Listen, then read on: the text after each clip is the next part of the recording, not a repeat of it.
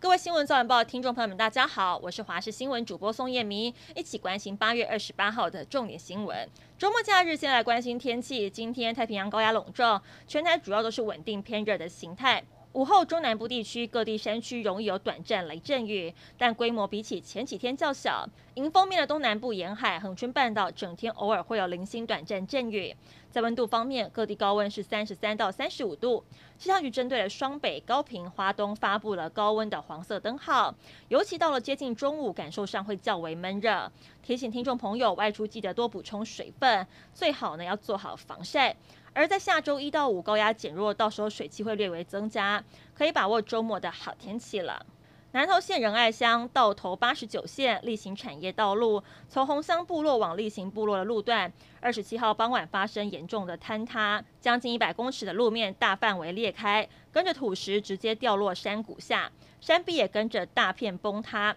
附近居民怀疑受到上一次连续豪雨的影响，才会导致路基流失。最近也有出现路面裂痕，还有倾斜的状况。没想到二十七号下午五点四十分左右发生大崩塌，幸好居民及时通知县府，县府封路，没有酿成重大伤亡。台湾桌球好手田晓雯今天在东京帕运女单 Table Tennis 十级八强战。以三比一击败了土耳其的选手迪米尔，顺利挺进四强，保底铜牌，为我国代表团夺下首面奖牌，并将在今天中午十二点四十分争取金牌战门票。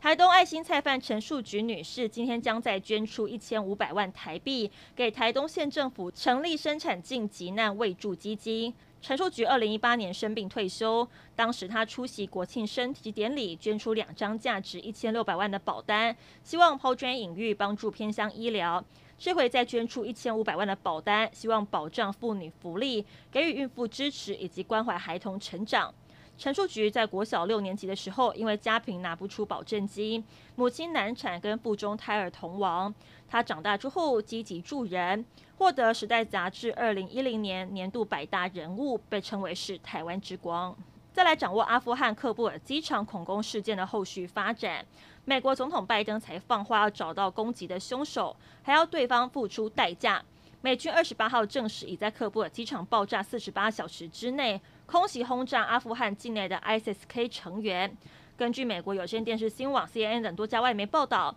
美国派出了无人机飞往喀布尔东部的省份，锁定参与恐怖事件的恐怖组织。目前已知美军炸死的其中一名恐怖分子。如今美国正式展开反击，会如何牵动国际情势？后续值得关注。美国海军主动发表声明，指出驱逐舰基德号跟海巡舰穆德号昨天行驶通过台湾海峡，这是美国总统拜登上任以来，美国军舰第八度通过台海。在台美中关系敏感之际，美国说这是在执行例行任务。在美军发布的新闻稿也提到，会遵循国际法的惯例，航行国际水域，展现美国对自由开放印太地区的承诺。而我国国防部也发布新闻稿证实，美国军舰通过台湾海峡期间，国军全程掌握我国的海空相关动态状况均正常。